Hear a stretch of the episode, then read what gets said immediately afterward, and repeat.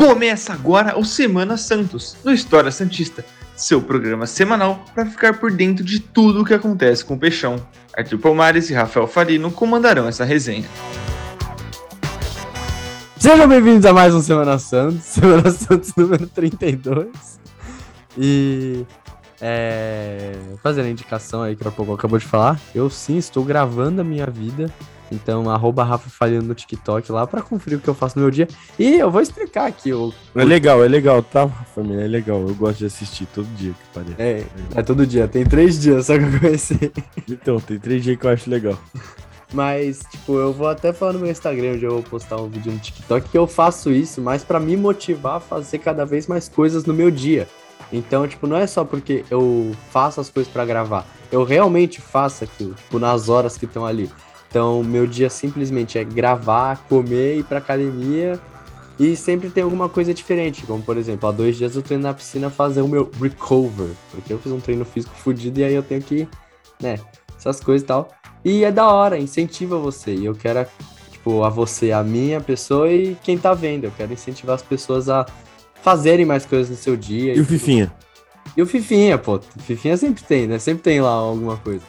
Então é isso basicamente que eu tento fazer, tento trazer. Como por exemplo, hoje vai ter uma parte que eu vou estar na Sleep, porque hoje eu vou numa festa.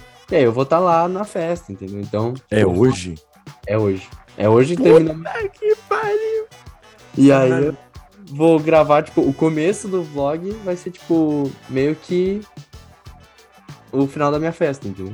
É tipo essa coisa. Foda. Mas é só isso mesmo. Mas enfim, é, tudo bem com você, Pogão? Pô, tá muito bem, mano. Inclusive, eu ia falar pra você, é que, mano, já tá gravando, como você falou, né? 24 horas por dia a gente tá sendo gravado. É, mas, Big Brother. É, antes de começar a gravar, eu ia falar, mano, hoje é um programa alto astral, entendeu? Não tem. Pô, o Santos ganhou, velho. Clássico, Corinthians, na arena, de virada, pô. Foi, ó, é alto astral. Não é porque eu sou Santista e tenho amigo corintiano, mas foi um jogão, velho. Foi jogão. Foi, jogão. mano. Foi um jogão. Tipo assim, tudo bem que enquanto a gente não marcou o primeiro gol, a gente não jogou bola. Tudo bem. Mas foi um jogo. Depois que a gente fez o primeiro gol, virou um jogaço, filho. Era Santos atacando, Corinthians atacando. Corinthians atacando um pouco mais que o Santos, mas a gente virou e ganhou o jogo. Mas foi da hora porque foi o primeiro tempo, o Carilli tipo, deixou bem claro que vamos se defender, vamos estudar os erros do Corinthians. E no segundo tempo vamos jogar nisso. E foi exatamente o que ele fez, tanto que, pô, no primeiro tempo teve uma pressão que era um cara pelo menos indo marcar. Depois começou a dois irem pressionar laterais e zagueiros e aí o Corinthians se desmantelou. Então eu queria que você falasse um pouco sobre essa característica do estilo ofensivo do Carilli, porque a gente muito falava que provavelmente nessa temporada ele ia ter dificuldade contra times pequenos, pequenos que eu digo que não tem tanta relevância, que se protegem mais. E... Não é o Corinthians. É.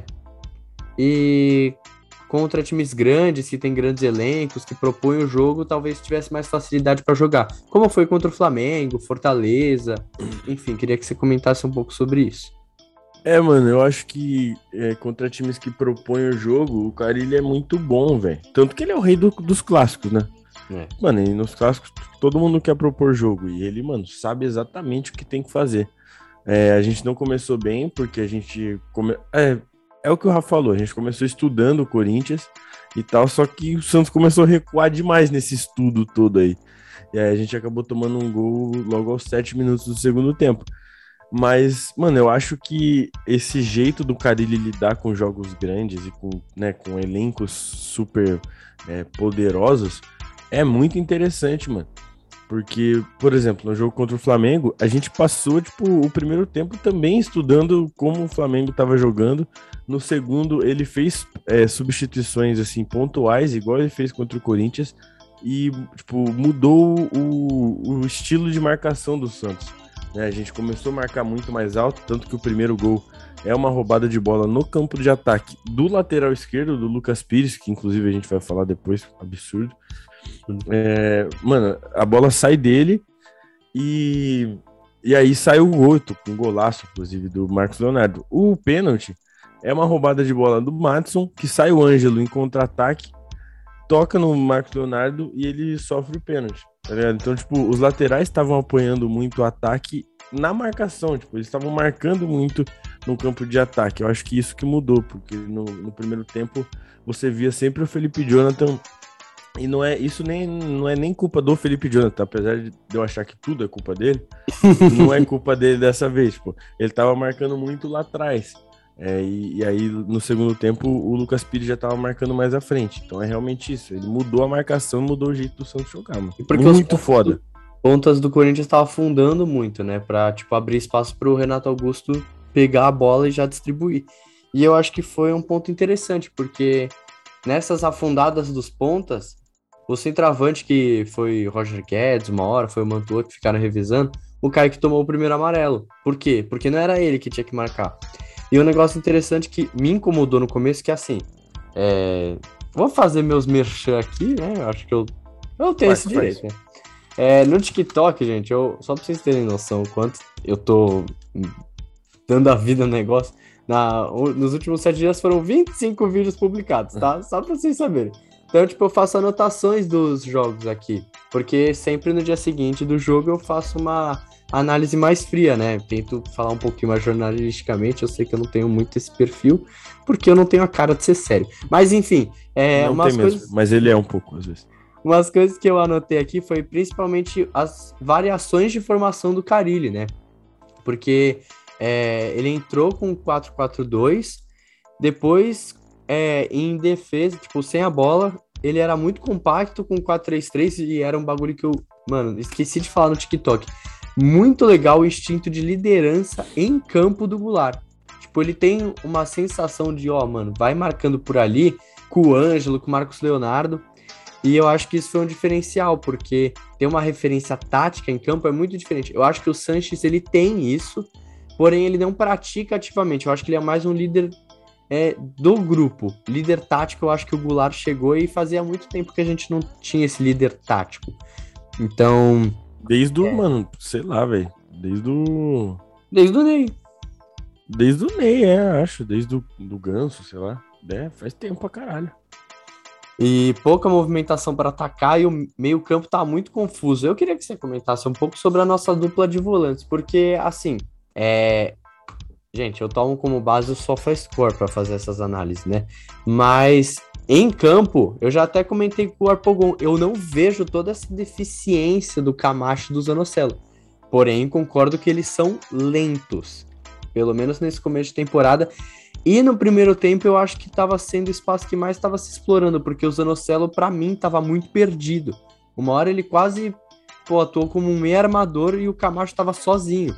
Sim. Então, é óbvio que provavelmente quando o Sandri chegar, o Carilli já falou disso, ama o Sandri, é que o Camacho vai acabar saindo. Você não acha que talvez seja o Zanocelo por esse começo de temporada um pouco afobado dele?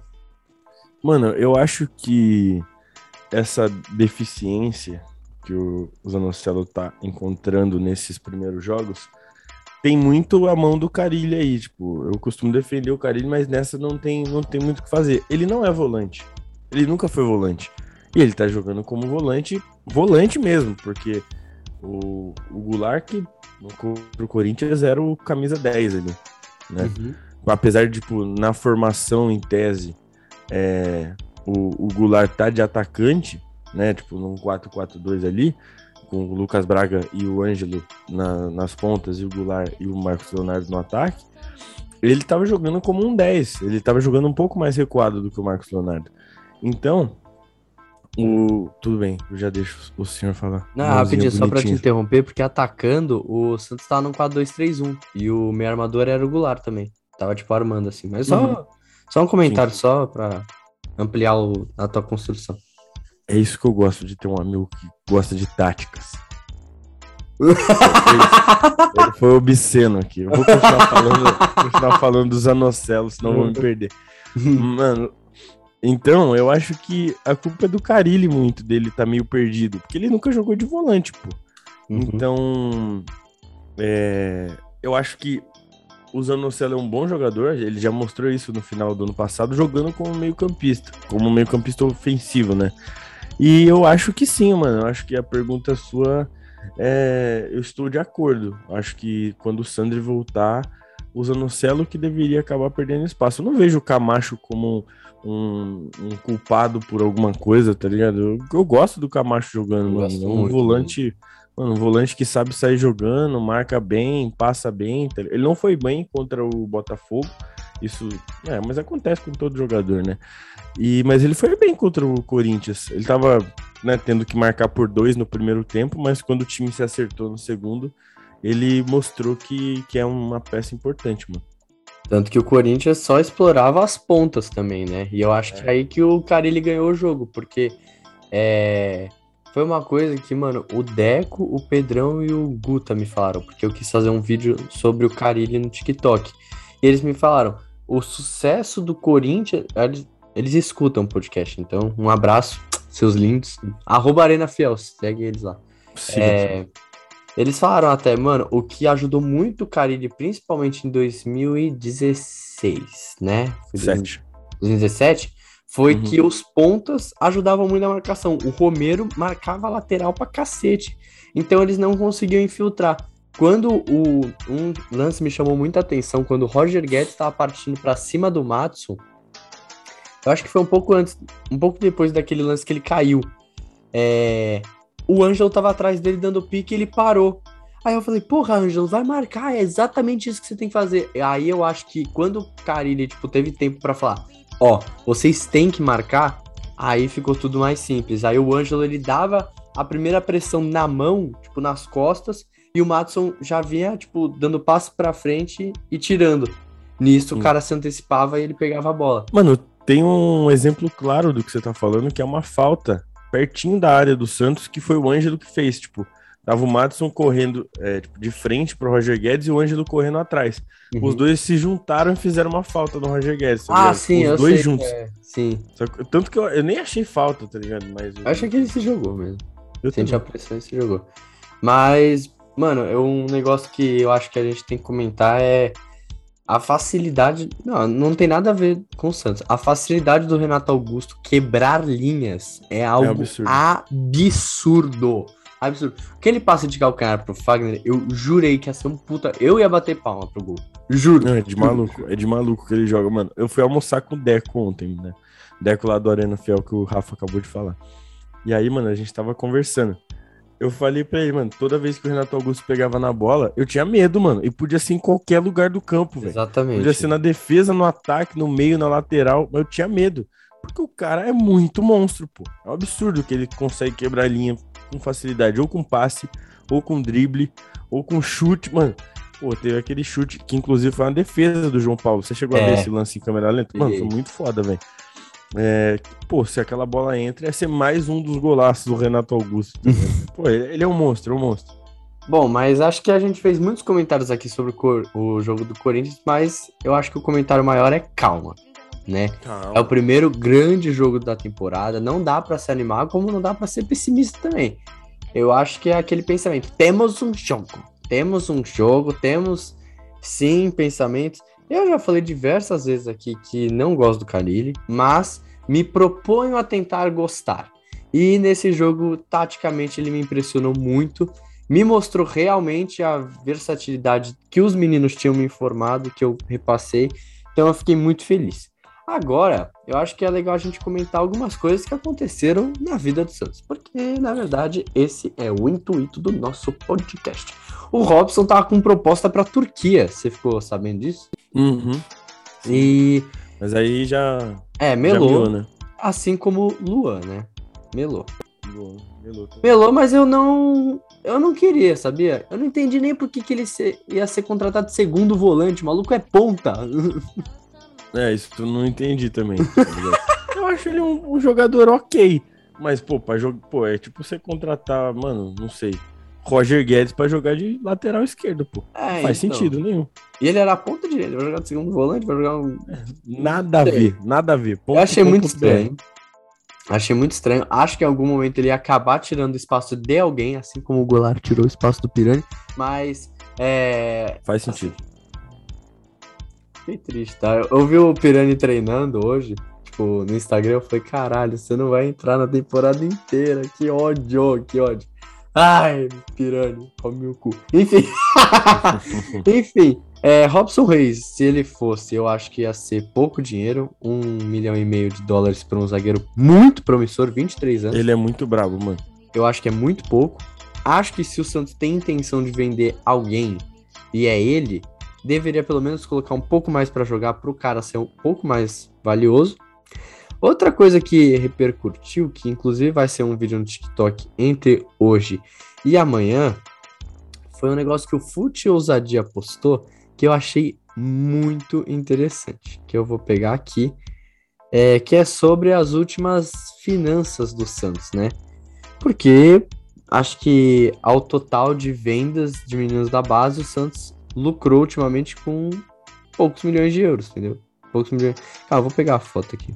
Perdão, gente. Ok. Meio erradinho aqui, tô meio cafuso. Uh... Achei.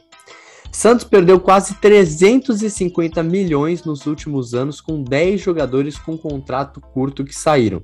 São eles Caio Henrique, Robson Bambu, que tá no Corinthians agora, Gustavo Henrique, que tá no Flamengo, Kaique Rocha, que tá na puta que pariu, Léo Cittadini, que tá no Atlético Paranaense, André Anderson, não tenho nem ideia de onde tá, Giovanni Manson, Danilo Pereira, Caio Jorge e Yuri Alberto. E eu queria que você falasse um pouco sobre gestão, né? Porque a gente tem visto, pelo menos no Santos agora, quem acompanha o Santos, que no caso é a gente, que o Santos ontem também apresentou um novo projeto de internacionalização de sua marca. O que eu achei um bagulho do caralho, do caralho. Eu visitei o site, fui pesquisar, porque eu tive que fazer um vídeo também. E, mano, é muito organizado e é muito legal. E eu queria que você falasse um pouquinho sobre essas coisas. Mano, é.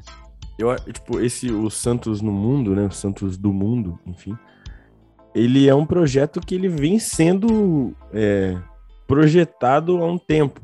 Eu lembro quando eu comprei a camisa em 2018, aquela camisa que foi a nova da Umbro, que era inclusive o símbolo douradinho, eu fui no, no Pacaembu comprar a camiseta na pré-venda. É, porque ia ter jogo do Santos, era um Santos e Ceará, eu lembro até, primeira rodada do Campeonato Brasileiro, e era aniversário do Santos também. Então, tipo, era tudo uma coisa só. E aí, a hora que eu comprei, eu fui vestir, né, na, no, lá no provador, eu vi o símbolozinho, que é o mesmo símbolo do, do projeto, né? Desse, desse projeto novo do Santos, que é o tipo, um símbolo do Santos e um globo do lado, né? E então eu acho que. Aquela camisa da Inglaterra lá. Também. Então, tipo, o Santos, o Santos tá fazendo esse caminho todo até lançar de fato o projeto. E eu acho que isso, mano, isso passa muito por. Mano, eu acho que passa muito por a gente ter tido o maior de todos jogando no nosso time, sacou? Uhum. E eu acho que o lance que o Edu falou, o Edu Dracena falou no Santos Cast, que sobre é, trazer o Neymar para próximo do Santos de novo, também faz parte desse projeto. Eu acho que o Santos ele está realmente é, explorando esse lance de, de se tornar um clube internacional, assim como, sei lá, um Barcelona, assim como o Real Madrid. Tipo, você pode falar, tipo, ah, Barcelona, Boca Juniors, exatamente, falando aqui da, da, da América, mano, Boca Juniors, tipo, pô, o Boca é um time argentino? É, mano, mas tem torcedor do Boca no mundo inteiro, velho, e que não é só argentino. Também. É, exato, mano. Então eu acho que o Santos tá fazendo esse caminho e que eu acho muito foda, mano. Muito, porque o Santos já foi muito desvalorizado uma época, tipo, mano, a gente não era valorizado nem no estado de São Paulo, tá ligado? Ah, e hoje, tipo, não, digo, pelo, pelos torcedores dos outros times, a gente não é. Mas, tipo, mano, a gente não era valorizado por porra nenhuma no estado de São Paulo. Tipo, pô, bota o jogo do Santos às, às 11h30 da noite lá e foda-se, tá ligado? Era, era uma merda. E hoje, tipo, a gente ter esse projeto de transformar o Santos numa marca global, eu acho fodido, mano. Na hora que eu vi, eu achei foda pra caralho. Mano, e só para complementar a informação que a gente passou aqui, é, o projeto, é, isso tá escrito no, no perfil do Santos. Inclusive, vejam o vídeo de apresentação, porque é muito legal, muito bem editado. Parabéns para a equipe de, mar de marketing. Felipe Roque, um beijo para você, porque tá trampando pra caralho lá. É, O projeto terá lançamentos e ativações em locais estratégicos para o clube, que já foram citados, que é na Nigéria, onde o Santos, se não me engano, parou a guerra lá com aquele jogo do Pelé. É, na América do Sul, na Argentina, em Buenos Aires, onde o Santos fez mais partidas no continente. É, Estados Unidos, é, em Portugal, é, na cidade de Lisboa, na Oceania também, enfim. É o time que mais jogou na Oceania, enfim, brasileiro. É, com nossos projetos exclusivos no aplicativo do Santos, serviço de conteúdo por stream, plataforma própria de NFTs, aí ó, pô. Muito foda. E-commerce, lojas físicas, site oficial da campanha e do clube, além de diversos outros produtos que serão lançados ao longo do ano. Santos quer se tornar, além de um clube, uma marca, quer explorar a sua história. E para isso ele tem pequenos passos. Eu acho que esses passos foram dados ao longo do tempo, só que de, de forma mais discreta, em forma de camisa, ah, parceria com lá, cá, principalmente em transferência. E eu acho que com a chegada do Edu e do Rueda, óbvio que deve ter muita gente mais por trás, né? É, esses projetos, essa ambição de conhecimento, de abrir mais a cabeça, eu acho que tá vindo muito forte, né? Até porque todo mundo já sabe que o Rueda se preocupa mais com a parte econômica do que com a parte do futebol. E o Edu é a parte do futebol é, mais do que econômica. Então, acho que isso tudo mexe e essa ideia do Neymar, acho que é aproximar e de desvincular meio essa ideia dele falar que quer ir pro Flamengo, né, também. Uhum, que sim. chateia muito a gente. Nossa, eu fico com vontade de chorar toda vez. e, mano, eu acho isso um bagulho muito bonito, mano. Porque, assim, é, quando eu falavam assim, mano, e se comprasse o Santos? O Santos tá na merda, se comprasse o Santos, mano, eu ia achar muito esquisito o Santos ser um clube empresa, tá ligado? Tipo, o Santos, com a história que o Santos tem, virar, tipo, uma empresa, ter um dono, eu, mano, eu ia achar, sei lá, nojento, assim, eu ia achar feio. É e você, tipo. Não, eu não duvido que aconteça. Mas, tipo, você é, transformar o seu clube em uma marca, eu acho que é o jeito mais bonito de você arrecadar fundos, tá ligado? Uhum. Tipo, porque você não tá é, vendendo o seu clube. Mano, você tá utilizando da história do seu time pra tipo, levar ele para outros lugares, mano. Eu acho, acho que é o jeito mais da hora de, de você se tornar um, um uma marca. Concordo. É, bom, agora voltando a falar de Paulistão, saiu uma notícia que eu não lembro onde eu vi, mas eu vou dar uma procurada aqui. Se eu achar a fonte, eu informo para vocês que estava passando pela cabeça do Carilli, cabeça de cima, ai, é, de colo de a matéria, a manchete era assim: Carilli pensa em tirar medalhão santista para colocar amor da torcida. No caso, Lucas Pires. Eu não sei se no três zagueiros o Lucas Pires jogaria muito bem. E eu quero fazer duas perguntas para você. É, qual seria o esquema ideal contra o Guarani, que pô, ganhou do São Paulo e vem, acho que, forte contra a gente, é, ainda mais que o jogo é em Campinas, e a sua opinião sobre Kaique no lugar de Velasquez, o que me impressionou demais, porque eu acho que o Bauerman chegou para ficar, e eu achei esquisito ele optar pelo Kaique então eu queria que você comentasse essas duas coisas, três na verdade. Lucas Pires no lugar do Felipe Jonathan, a formação e a ideia do Velasquez não jogar. Mano, eu só vou falar que eu concordo muito com o Lucas Pires no lugar do Felipe Jonathan, porque eu não quero levar processo nem ser preso, tá ligado? se eu fosse falar que eu realmente penso do Felipe Jonathan, eu tava fudido. Então eu acho que, mano, é ok. Lucas Pires no lugar do Felipe Jonathan, já entendemos. Pra ontem, não tem jeito. E, mano, eu acho que a formação do Santos não, mano, não pode ser com três zagueiros, mano. Não pode ser. O Santos já mostrou isso com o São Paulo, e não dava certo e não vai dar certo hoje. Eu acho que tem que ser um 4-4-2 mesmo. Não vai ter jeito. E eu não, não entendi também o Velasquez não ter entrado no, no lugar do Kaique no, no time titular. Mas eu sinto que a zaga do Santos não vai ter uma zaga titular fora o Bauerman, tá ligado? Tipo assim, o Bauerman tá lá. E aí os outros três, quatro vão revezar para ver quem joga com ele. Eu, não eu acho que não vai. Não, eu também não concordo. Não, eu, tipo, acho, eu acho que, isso não vai acontecer, essa, esse revezamento. Eu acho eu que, acho. tipo, O cara ele já definiu que se for jogar em três zagueiros, quem vai jogar é Bauerman, Luiz Felipe, ou Velasquez ou Kaique. E aí no 4-4-2, quando tiver uma linha de quatro, eu acho que é Bauerman e Kaique. Não acho que o, o Velasquez vai sobrar tanto assim, vai ser vai ser tão rodado assim. É que o Kaique toma muito amarelo também, né? Tem que pensar toma, nisso. Toma. Então, eu acho que ele vai acabar pegando muito essa vaga por conta de vacilo do Kaique.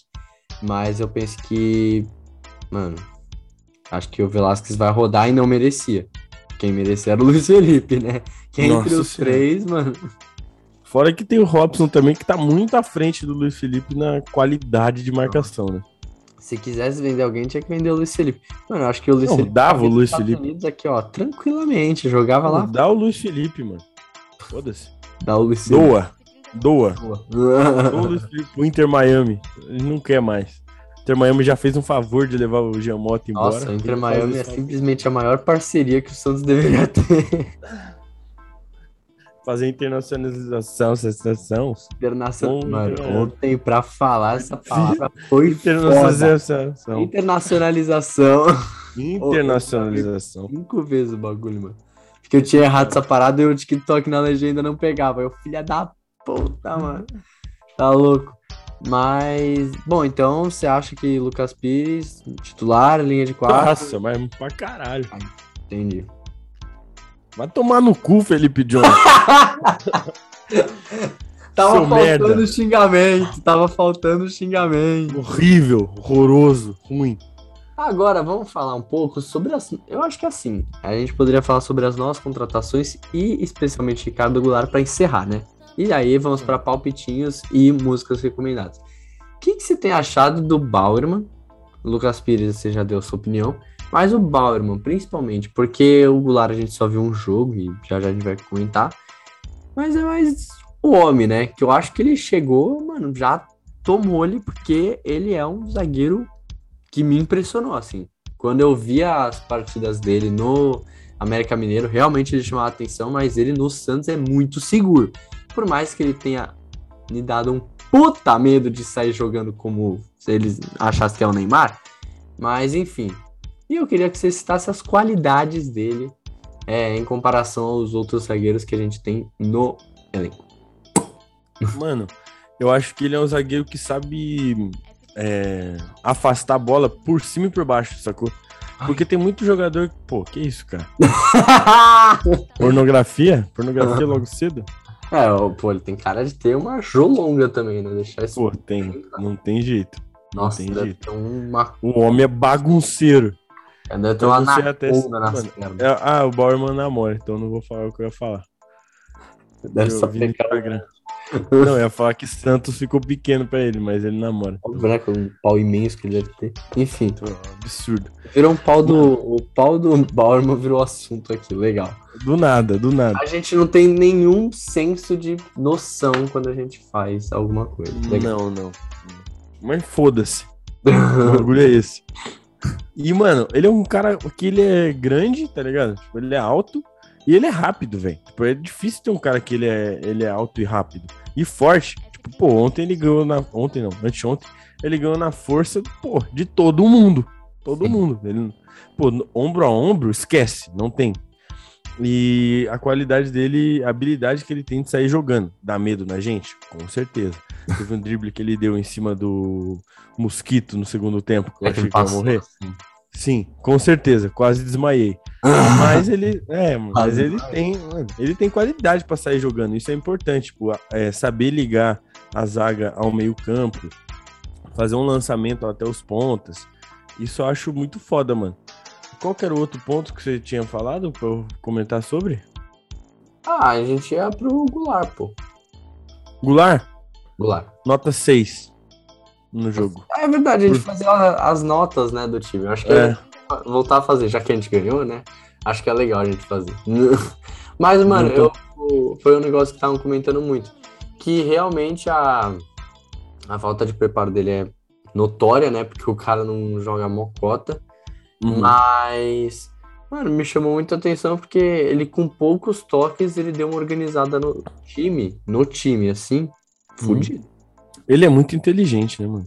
É. Ele é um jogador diferente, tipo, no pensamento. Poucos toques e faz muita diferença. Uhum. Por isso que eu daria uma nota 6, tá ligado? Porque apesar dele não ter, pô, sei lá, chutado no gol pra caralho. Enfim, taticamente ele foi muito importante. Taticamente ele foi muito importante. Então vamos aumentar para 7 essa nota. Então vamos, porque a gente pode, porque o podcast é nosso. Vai tomar no cu. e caralho, vai falando aí que alguém tá me ligando. Ah, então você vai atender no meio do negócio. Tá bom, então. Viva a voz, viva a voz. Olá, tudo bem? Oi, falando com a dona Rita? É minha mãe. Ela se encontra um convite? É. Não. Você quer que eu passe o número dela? Ela é a titular desse telefone, correto? Não, não. O titular é o filho dela. Tá no nome dela e você que usa, é isso? Isso. Ah, tá. Como tá no nome dela, o convite seria para ela mesmo. Teria um horário que eu posso retornar? Pode ser à noite? Vai tomar no cu, porra. Mulher do caralho, fala devagar pra cacete, não vontade de Fazer chorar. convite é falar merda, foda-se. Porra, não fode, coitada da minha mãe, recebendo convite de mulher maluca, mano. Vai, bora pras notas. João Paulo, 10. 10, 10. A gente vai tentar falar ao mesmo tempo as notas, tá? Tá. Matson. 7. Porra, eu vou... Ah, tá. Achei que... Mas acho que é o 7 também. Kaique. 1, 2... 4. Caralho! Eu achei que ia ser assim, pô, de uma vez. É, tá, vai dois, ter um, dois, três. Ah, um, dois, três e. Quatro. Não, eu acho que ele jogou bem até. Eu ia dar um cinco. Quatro, é, seis, seis, seis. Então são cinco e meio. Ah, cinco e meio. Vai, Bauerman. Um, dois, três. Oito. Oito. Vamos, porra. Felipe Jonathan. Um, dois, três. Sete. Dois. Lucas Pires, falou? Com, Lucas Pires com 7 e o Felipe Jonathan com 6. Com 2. 6, vai. A gente vai fechar num 4 e não se 4,5. 4,5, tá bom. Tá bom. Pô, absurdo 4,5 pra ele. Ângelo. 1, 2, 3. 8. 7. E meio, então. Fechou no 7,5. Tá. Outra ponta. Que estavam criticando muito o menino, tá? 1, 2, 3. 5. 7. Lucas Braga, então, fica com 6, né? Coitado. É, porque eu só dei 7 porque eu gosto muito dele, mas Camacho era com 6. Eu acho que é a mesma nota. 6. 6. É. É. Tem jeito. Marcos Leonardo é 10, não vou nem. Pô, não tem, ah, o que falar. E o Goulart a gente já sabe que é um 6, 7. Agora vamos para as notas das reservas. Marcos Guilherme me impressionou muito positivamente, porque Abemos que Carilli vê o nosso TikTok em que eu falei. Ele não é jogador de armação, ele é velocista. Coloca ele pra correr. Ele entrou bem pra caralho. Ele entrou bem ontem pra caralho. Ele, ontem não, anteontem ele entrou bem pra cacete, deu assistência, então eu dou um 7. Também. Top. E Carlos Sanches, que eu acho que está passando por uma má fase por conta da velhice, vai ficar com 5. Eu dou 6 porque ele é foda. Tá Só bom. Por isso. Então vamos para as músicas, então, Arpagão? Sim, vamos. Vamos para as músicas. É... Qual é a sua música? Vou te perguntar primeiro. Mano, álbum novo do Baco Exu do Blues, lançou absurdo o álbum. e a música 4 da manhã em Salvador. É um absurdo do novo álbum do Baco Exu do Blues. Escutem todos. É, a minha, na verdade, eu acho que o Arpogão vai desligar depois que eu recomendar a minha música. Já tô no botão do Leave. Pensei melhor do Vitão. Ah, Vitão é um caralho, cara. Porra! É mó gostosinha, quatro minutos. Deve ser, sim. Porra, quatro minutos tendo que escutar o Vitão? Puta que pariu! É uma eternidade. É melhor escutar esse Vitão do que outro. Bom, esse é, é mais verdade. Semana Santos. Espero que vocês tenham gostado. Arroba Arpogão no Instagram, arroba Rafa Underline Falino. No Insta, no TikTok é Rafa Falino, tudo junto. TikTok também é História Santista. Instagram também é História Santista. YouTube é? História Santista. E você esqueceu o pós-jogo, né? Ah, é, mano. Acabou muito tarde, velho. Acabou, mano. O jogo acabou 11h40 da noite, velho. No outro dia eu tinha que acordar cedo porque eu estou de mudança. Logo menos vocês vão ver a nova Pai tá trabalhando do também, pai. tá? Pai tá trabalhando. É verdade, agora eu sou um proletariado. Quer contar um pouco mais pro nosso público da Alemanha? Sobre o que que você... Com quem Do você... público da Alemanha? É. Vou contar. Eu trabalho numa revista que fala sobre cannabis medicinal. Muito foda. Só o Rafa acha engraçado. Aquela palavra cannabis nele dá um negócio É diferente. porque é você falando, por isso que eu acho engraçado.